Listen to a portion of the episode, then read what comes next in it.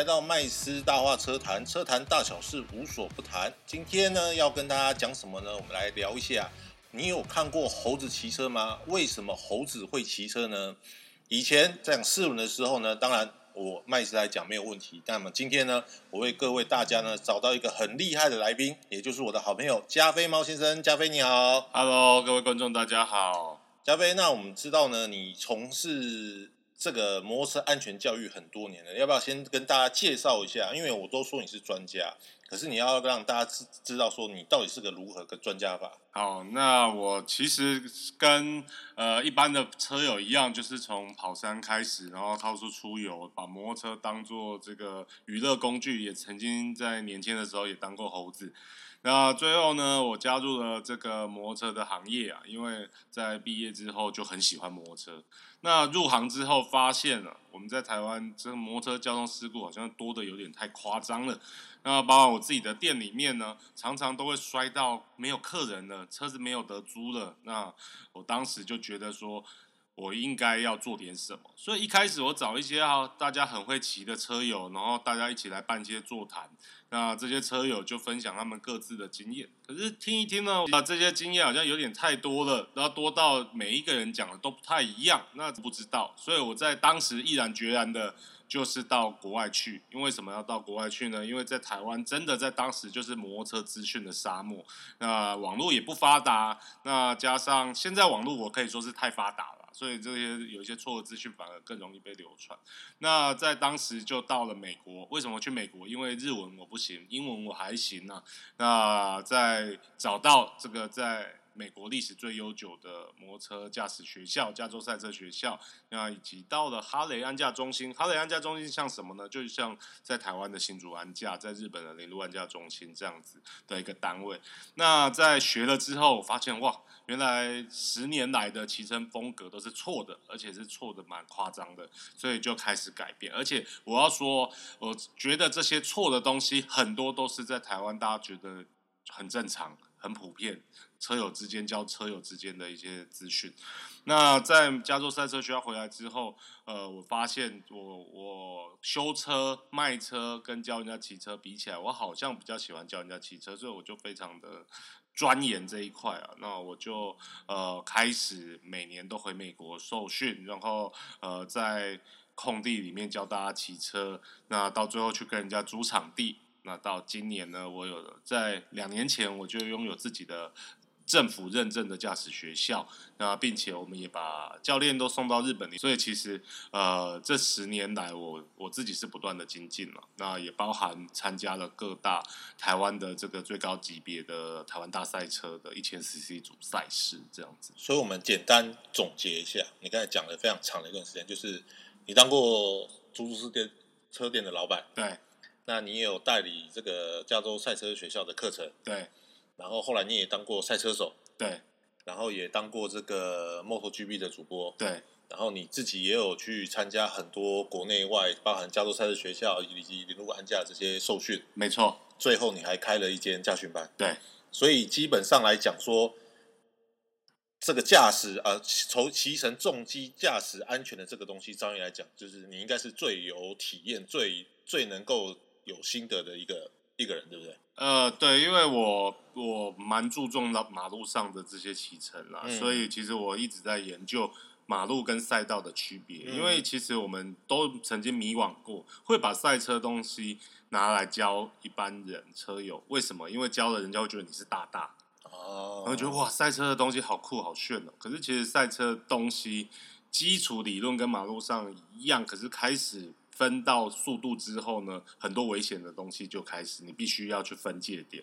那我觉得我是一个很能诠释这两个赛车跟交通有什么差异的一个教育工作者。你你你刚才你自己一开始有讲说说你年轻的时候自己也当过猴子，是啊。我觉得你要不要先跟大家解说一下，为什么现在会有所谓的猴子骑车？到底这个所谓的猴子骑车指的是什么？呃，猴子挂在树上嘛。所以猴子在树上挂挂就很像你骑摩托车在侧挂的样子。所以你在山路上把身体移屁股移出去，两只手吊在手把外，然后身体在外面，我们说的外挂挂猪肉。哦呃，我跟你讲，这不是赛车，赛车手没有做这些姿势。赛哦，所以这个猴子骑车指的就是说，他们可能在比如说在北移在跑山的时候，他们做出一些很不合逻辑的动作，然后感觉很像猴子挂双，所以这个叫做猴子骑车，所以是这个，所以是这个原因哦。大概这个原因，或者是这样像耍猴戏一样，就有两种说法哦啦那我觉得，我觉得对马路上的道德感不足就是猴子的行为。哦那我自己以前是大猴子，我在十八岁的时候看完《头文字 D》，第一天就上山冲，然后就马上摔车了。然后看完 MotoGP 就在山路侧挂。以前我们在中部，我们最常就是什么日月潭来回跑，然后天冷来回跑，然后沙路旧山道来回跑。那来回跑来跑去，完全不顾用其他用路人的这个权益。那那你当初一开始在骑车的时候，你怎么会想说想要，比如说像你讲的侧挂啊什么之类的？为什么会想要做这些动作？因为在山路上前辈们都这么做，然后他前辈们都看 MotoGP 在做，嗯嗯，然后很多杂志都在讲怎么样侧挂，然后甚至摩西摩西摩西，哎。然后甚至媒体那个时候的新闻媒体也曾经会采访一些能够在马路上这样做的人，因为当时大家对于危险驾驶、安全驾驶没有太大的观念，所以媒体觉得这个很有趣，所以变成一个新闻点，可是不是负面的，所以一开始不是负面的点，最后爆出来，那甚至连政府的部门都有这个。呃，可能外聘的教练，嗯然后就在政府的场地里面在教侧挂，那所以误以为让大家觉得侧挂是理所当然，甚至有人说侧挂可以节省倾角，对，倾角用越小，骑车越安全，这个完全都是呃不对的事情。不是那因为我们一般人我们可能不懂，那所以像侧挂这个东西，它它就是一种比如说特技的演出嘛，还是说它是它其实是一个好的技巧，或者说它是个不好的技巧？它到底什么什么叫做侧挂？我们把摩托车分为三个骑乘方式，第一个叫做外倾，像嗯越野车那样车倒人不倒；第二个就是同倾，你载着女朋友，你一定要用同倾，因为你她最舒服，她最不会把你扒头。哦，内倾呢，就把上半身移动出去，然后更夸张一点的话，你可以把你的屁股移出来，对，然后去用你的体重去对抗离心力，所以相对的，你的使用的倾角就会变小。哦，那这三个骑乘风格，侧挂很适合在赛道上，因为赛道的车手需要濒临极限，他需要让你的极限来得更大。那你在马路上，如果你做出了侧挂，第一，你速度不足，你做侧挂，你的人车分离感很重，所以你压到坑洞，常常见到有一些摔车是车人摔到车外面，车还继续在过弯，哦，那就是侧挂姿势不对，然后加上车身的晃动，然后人被车丢出来车外面。那呃，我刚刚有提到进弯这个弯道速度不足做侧挂，那难道在马路上弯道速度对了之足了之后做侧挂？那虽然你没有因为侧挂摔车，你可能因为严重的超速，你会发生更严重的意外。那在日本有做过统计啊，呃，零路安驾的学员第一年结业后，他们的肇事率虽然下降了，可是他们所发生的事故啊，都比没有被受过训的人还严重。所以有功夫的人在路上其实得更小心，因为你会不知不觉的骑快。哦，这很像中国人有一句古语叫做“呃，善骑者常醉”，就是很会骑马的人，他反而常常会摔马；对啊，，善泳者常溺啊，很会游泳的人，他常常会溺水。是啊，所以侧挂它其实它是一个技巧，它是个骑乘的技巧，对不对？对。那但是它是否道路使用还是否赛道使用？呃在赛道上使用，哦那在那很多人呢、最近在北宜又开始流行，大家就学日本警察，上半身移动的很夸张，下半身夹紧油箱过弯。那这种做法其实它也很像侧挂，那只是它人车分离感没有那么严重。那它的确可以节省倾角，那它可是它有一个缺点，就是你上半身压的离手把太近太低的话，你视野变很窄。你要知道，日本警察是为了要在追犯人，追犯人的时候，他们必须要保护他们自己，所以得用上这种技巧，所以他一定是在超速的状况。那所以在超速状况底下，他知道不能磨到保杆，不能让自己的前脚用太多，所以上半身得移动出去。那可是这种画面只会在他追犯人的时候，他不会在巡逻的时候，他不会在山路上。比如说今天他是一个呃秋名山的巡警，他自己在巡逻的时候，他是不会做出这种动作的。哦，所以像侧挂这个动作来讲的话，基本上都是在一些。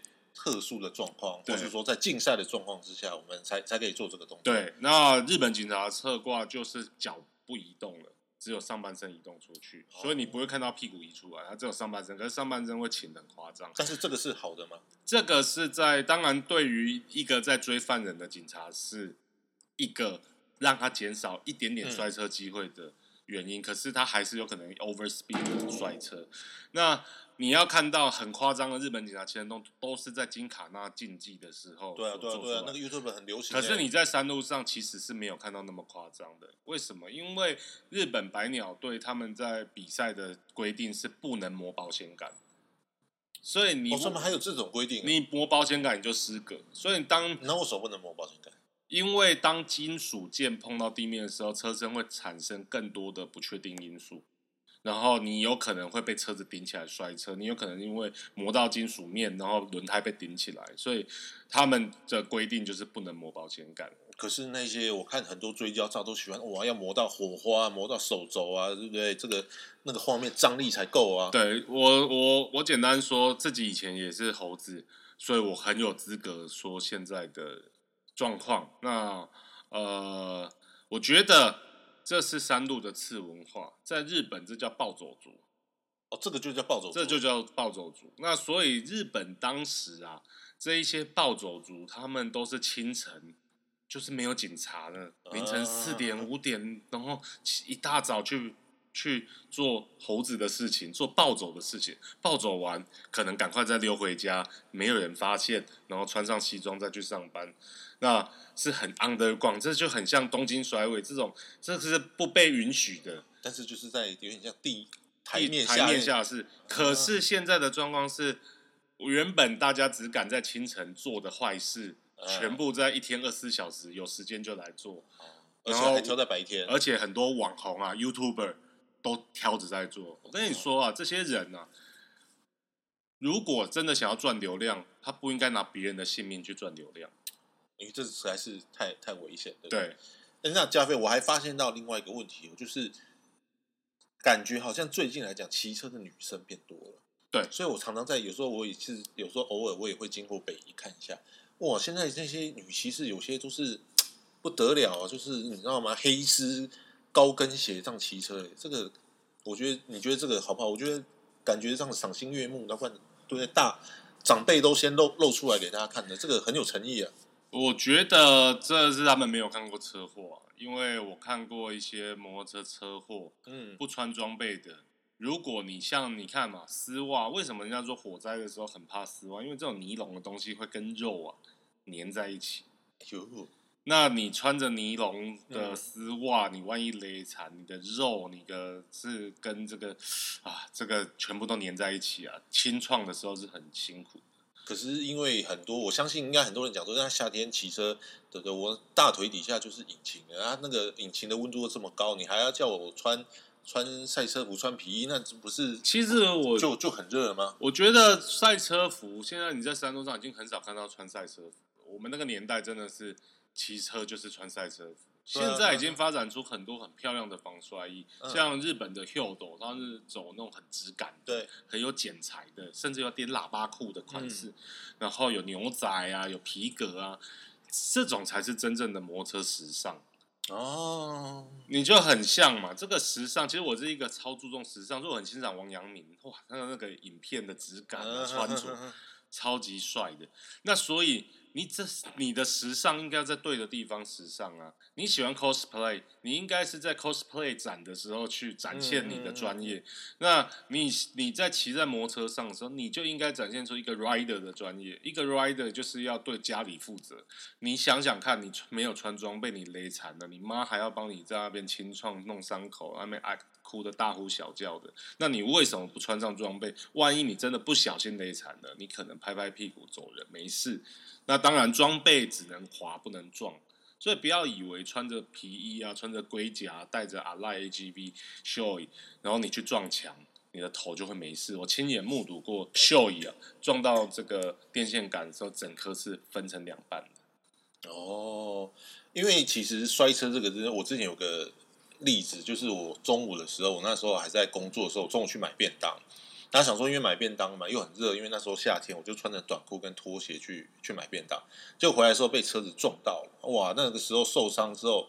就是有一些破皮啊，但是我就被送到医院，那医生就跟我说：“你这个就是烧烫伤。”是啊，然后我想说，那烧烫伤也也没有什么了不起啊。但是我跟大家讲，那个换药的时候，因为他换药的时候，就是他说那个伤口一定要湿湿的，这样子皮肤才会再生的。所以那个换药真的非常的痛苦。所以对于这种骑车雷惨呢，我觉得真的还是要穿。我自己一个，对我一个好朋友就叫做黑炭，嗯嗯，他现在是台北知名这个餐饮界的这个。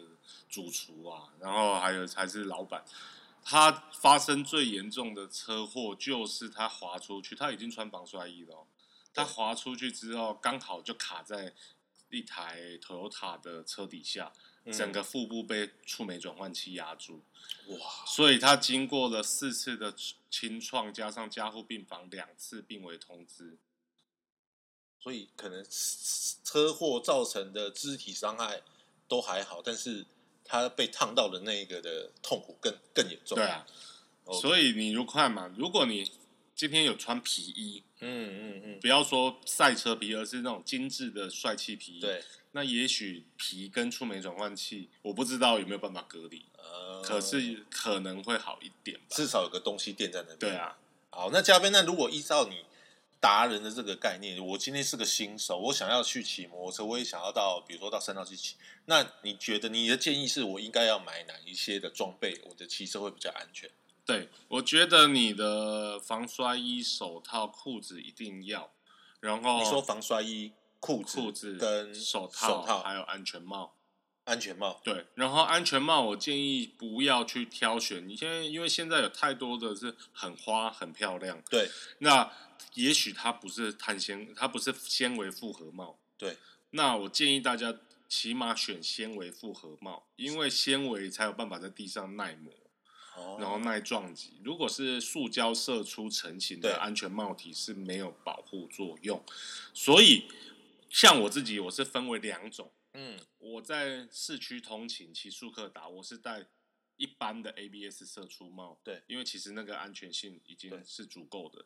我上只要是骑快速道路上了山路，我戴的就是纤维帽。那一定要全罩的吗？呃，全罩是最好，因为全罩啊，当然通勤不要啦。通勤其实你的速度不快，你如果在通勤硬要骑的就是玩命关头的话，是，那你。还是不要骑车好了。我不会建议说，那你还是戴全罩式，因为你在路上发生的其他危险的太多。你戴了全罩安全帽，那撞击太大，你的颈椎往后折，你还是有可能因为颈椎碎裂死掉。所以通勤不用戴全罩。通勤是不用戴全罩。我们通勤戴四分之三帽，我们怕被人家侧撞啊，怕被人家怎么样或小倒。所以其实后脑勺已经是有很大很大的保护。然后我曾经有拿到一个数据，是关于安全帽厂他们的分析。你知道下巴撞击的这个比例呢？它其实是占整个车祸过程，我记得是百分之二十左右。二十，对，百分之二十。这样算高吗？这样子算没有非常高，没有非常高。可是你的后脑勺啊，是这些撞击大概就是占大概是七十八十的。所以你要去跑山的话，要戴全罩。那一般通勤来讲的话，可以视情况戴四分之三。对。那比如说像瓜皮、雪帽那一些，那些那个可以戴吗？我建议是不要啦，因为瓜皮跟雪帽就不要。对，因为其实那那些帽子啊，那种马术帽啊、雪帽啊，然后瓜皮帽，它没有任何的保护效果。嗯。对，所以你没有它里面甚至没有海绵，嗯，没有那个保利龙。所以它根本没有办法承受太大太大的撞击哦，因为太薄了。对，哦，对，所以基本上我觉得安全帽，它你就是准备个好几顶了，你不能一顶就痛失这样子啊。可是那通常比如说一顶合格的安全帽，它的价格大概多少？因为我知道很多可能骑摩托车，它的这个口袋没有这么深。对，那就是我们如果要选择的话，那像这些小资族来讲的话，他们应该选择。大概价格多少？几个事情嘛，像 AGV 对它出了七千块的彩绘帽，嗯，它是 ABS 帽。哦，那国产的一些品牌也出了六七千块帽子，可它可是它是纤维帽。对，那你要选哪一个？你一定会选，你一定会选 AGV，可是我一定会，如果我的预算不足，我会选便宜的纤维帽。哦，所以你的意思是说，品牌当然这个造型很重要，可是，如果说在相同的价位之内，你应该去选择一些它的素材比较好。是，啊，对啊，像像之前有一个品牌叫 Nitek，它嗯全部都是标榜它是纤维帽，它的纤维帽八九千块就有了，而且是跟职业车手一样水准的。哦，对，所以我觉得先去认识材质很重要。嗯对，不要只是看花色，因为那种 Ro Rossi 的 Replica 的帽子虽然很帅，可是它实际上的撞击程度没有那么 nice。可是可是加菲，我最近在网络上爬文，我有看到有这种什么三千块的秀衣啊，三千五的这个的的安全帽，这个到底是是可以买还是不能买？当然是不能买，因为那个是最劣等的塑胶射出。你知道塑胶射出分很多种，可是它是大牌子啊，可是它是假的、啊，啊，它是假的、它啊。是假的、啊。我现在还有还有人要买假的安全帽，对啊，因为看起来就是一模一样啊。哦可是它是假的，那重点就是，你知道合法的工厂做的 ABS 帽还是得送认证，对对，所以它的塑胶的层级是要有韧性的，比较高的。嗯哼哼那那些便宜的那种仿冒的，它的塑胶可能是废料，然后再去射射出加工。因为塑胶很有趣啊，大家都会收废料嘛，因为废料在熔掉之后就又会变塑料。可是，所以你每常常在淘宝上买一些塑胶件，一样好。我们拿 GoPro 的支架，你买淘宝的，你可能用个几次会自己在车上骨折。可是你如果是买正牌的 GoPro，奇怪，一样是塑胶黑色的，为什么它的被车压过去都不会断？因为塑料的强度不同。所以宁可买一个，比如说中价位便宜一点的国产帽，有认证的，对也不要去买假帽。对对，哦然后还有很多人都会戴护膝，是我觉得这也是错误的，完全错误的。因为护膝它是给我们这种金卡纳场地练习，或者是在一般的安架去使用，是在场地内是足够，因为我们可以预期嗯车子会发生在什么样的速度。你看嘛，金卡纳了不起，在金卡纳场。它的摔车大概三十公里以下，是，对啊，那马路上没有那么慢的速度啊，你可能是五十公里、六十公里，甚至在一百公里的快速道路嗯上面。嗯嗯嗯那这些护膝护肘在这个速度是没有保护的。有什么专业人士会用护膝护肘？越野车，哦，越野车他们是穿护膝护肘龟甲，然后套着他们很帅的越野的配备。可是因为他们使用的环境不是柏油路，也不是高速，哦，对，所以基本上啊，就是防摔衣、防摔裤是最重要的，哦，你的意思是说我要们可以整穿件式的。呃防摔衣、防摔裤，但是不用再去外挂一些这护膝些护膝护肘护膝护肘在比较高速顶用，你看它一定会脱落。哦，因为它没有办法固定，对它没有办法然后所以要买整件的。然后没办法耐拉扯。那像要像赛车手一样买这个车靴嘛？呃，可以买休闲靴，稍微高一点点，然后脚踝可以束紧的，因为脚踝不能束紧，你在扭动的时候脚踝会断掉，会有比较大的角度。可是你如果是像篮球鞋那种那种靴子，不是篮球鞋哦，我是说像很多摩托车靴做的嗯像篮球鞋高筒，那它可以很束保护你的脚踝。所以这样子整套下来，大概整个配备要要要几万块嘛？要差不多，你如果防摔衣你选中这些价位大概四千块，防摔裤也大概四千块，两个加起来八千，鞋子也大概三呃国产的两千块就有了，所以大概就一万块，然后再来手套选个两千块的长手套，然后帽子选个大概两万块内应该可以买买齐、两万块。但是你觉得这个投资是非常必要？我觉得是必要的，而且我觉得，因为其实我不知道，我是一个很习物外地球的人，所以我是可以接受二手品的。所以如果我在我大学的时候，我其实那时候装备我没有选择淘宝货，我反而是选择一些诶、有起重机的大哥们他们用下来的二嗯，手品。二手品，二手品，你二二手品是所有都收吗？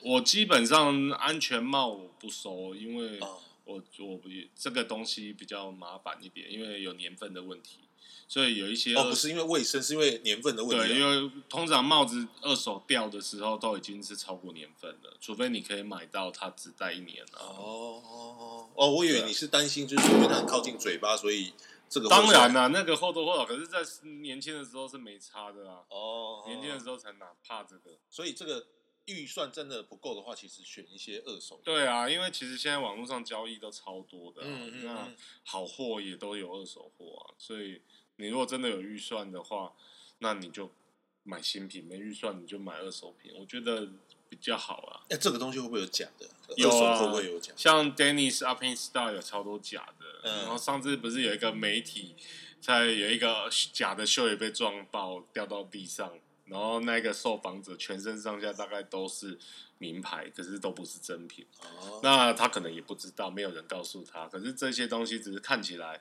它其实看起来一点都不像真品，只是 logo 像，logo 一样，可是那个没有保护效果。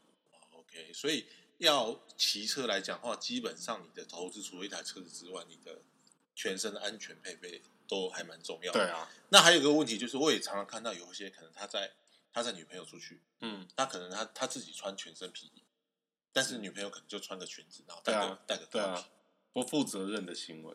所以你你你建议说，如果说你的男友是这种没有帮你准备一个安全帽跟防摔衣、防摔裤的话，就是这种男人，分手啊，这种就是分手。分手啊，哦，对啊，因为他一只欧林斯他愿意花，他不愿意帮女朋友买装备。你知道为什么他为什么有这个心态吗？嗯，因为他觉得这个女朋友不会跟太久啊，现在帮他买了，下一任怎么办？下一任又要买一套吗？哎呦，你这个观点非常的前卫哦。对不对？哦，所以他愿意花钱在你身上，代表说他其实是很很很重视你的。对，啊，哦，不然我说真的，你现在帮一个 A 女友买安全帽，你跟他说，哎、这个我前女友带的，哦，我没有想到你的这个思虑原来这么的你缜知道密。开玩笑，社会观察家。我我其实应该去上二一零零的，我跟你讲。哦，原来可以从这个来判断说这个男的值不值得嫁。当然呢、当然呢、哦，了解。好了，那装备买齐之后，那驾照也有了，车也有了，那接下来就是要练技术了。对啊那我就是要鼓励大家，可能去参加一些驾驶训练的学校。对啊，当然、啊。很多人会说我已经有驾照了，为什么还要上这？因为现在的家训班全部都在买卖驾照啊，那你自己不是也是家训班老板？所以我是来，我是来做一个不一样的事情、啊哦所以以所以你的驾训班不能买卖驾照，哦，我的家训班买卖驾照我会把它轰出去，那可以用鸡腿换吗？不行啊！你有你有看过家训班老板骂客人的吗？你来我家训班，有时候你可以看到，因为如果想要买驾照的话，我就会直接拒绝。我以前去教训班都觉得那个教训班很像老大，我都不敢讲话，就默默说：“哎，缴钱我就缴钱的。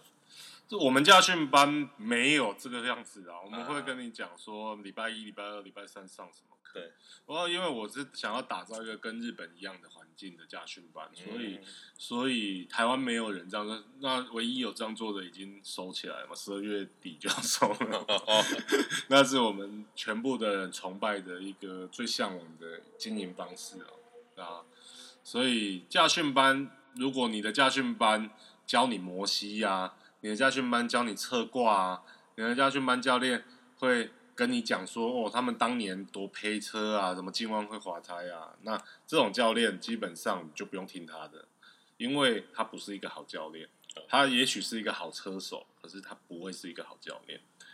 好了，那总结今天整个加菲猫所讲的，就是你如果要安全骑乘的话，第一个就是你的，当然你要有驾照，我觉得这个是第一、第一要素了。那第二个当然就是你身上的一些保护自己的东西要有。那你如果说你觉得你想要载人的话，当然你的后座的部分来讲的话，你也要适供这个提供开个保护。那如最后行有余力的话，你除了有驾照之外呢，你应该还要再去多上一些课程来进修，因为摩托车就是个非常高速的一个一个运动机器，它甚至比汽车来讲的话，它的危险性更高。对，因为我汽车里面我还有气囊，我还有这一些门板啊、引擎盖，我可以保护你。但是你的人就是等于是个在车在这个机车外面嘛，是啊，好吧？是啊好啦，那我们今天的节目就到这边。我们今天也谢谢加菲猫。那如果呢你有任何的疑问，还想要跟我们分享的话呢，请你在麦斯大话车坛以及呃 Carlink 或者是呢到了横田辅大教训班的下面去留言，有关于一些摩托车安全知识。我是麦斯，我们下期再见，拜拜。